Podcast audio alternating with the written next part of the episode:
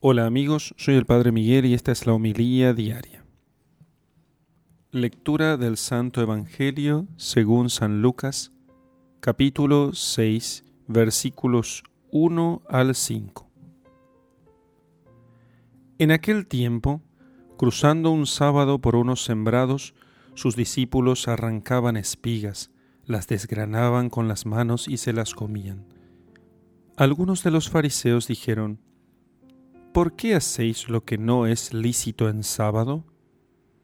Y Jesús les respondió, Ni siquiera habéis leído lo que hizo David cuando sintió hambre él y los que le acompañaban, cómo entró en la casa de Dios y tomando los panes de la presencia, que no es lícito comer sino a los sacerdotes, comió él y dio a los que le acompañaban?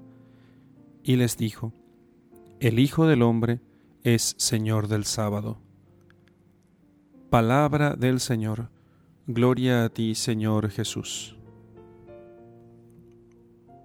A todo este drama de la aparente mm, del aparente incumplimiento de la ley de Dios por parte de los discípulos, el Señor dice a aquellos hombres que el Hijo del Hombre, o sea, Él, el Hijo de Dios, es Señor del sábado puesto que ciertamente los judíos tenían muchas normas con las cuales ellos eh, procuraban encontrar nuevas formas de poder cumplir mejor el mandamiento de Dios, que mandaba ciertamente guardar el sábado, pero aquí el Hijo de Dios nos estaba enseñando el modo como cumplir el sábado. Y ciertamente Jesús no era un mal cumplidor de la ley, ni era alguien que despreciaba la ley por sí, Pensemos que el día sábado, incluso en su muerte, Él lo respetó. No resucitó en día sábado, sino al amanecer del tercer día. Así, respetando aquel día sagrado en el cual se guarda el silencio para dar culto a Dios. Pero en aquel momento, en el momento que nos narra el Evangelio de San Lucas, los eh, discípulos estaban con hambre porque porque en ese día todavía no habían comido nada. La obligación del sábado era de quedar descansando y dando culto a Dios, no de no comer, no era un día de ayuno. Y sin embargo, los discípulos, por estar lejos de su casa, ellos necesitaban comer. Todo aquel día no habían comido aún.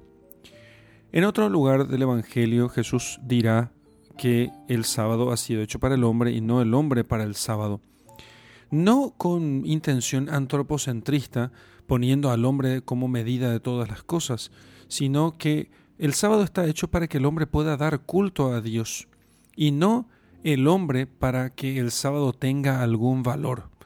El sábado, las leyes, todo lo que se todas las normas que se habían desarrollado a lo largo de los siglos sirven siempre para dar culto a Dios.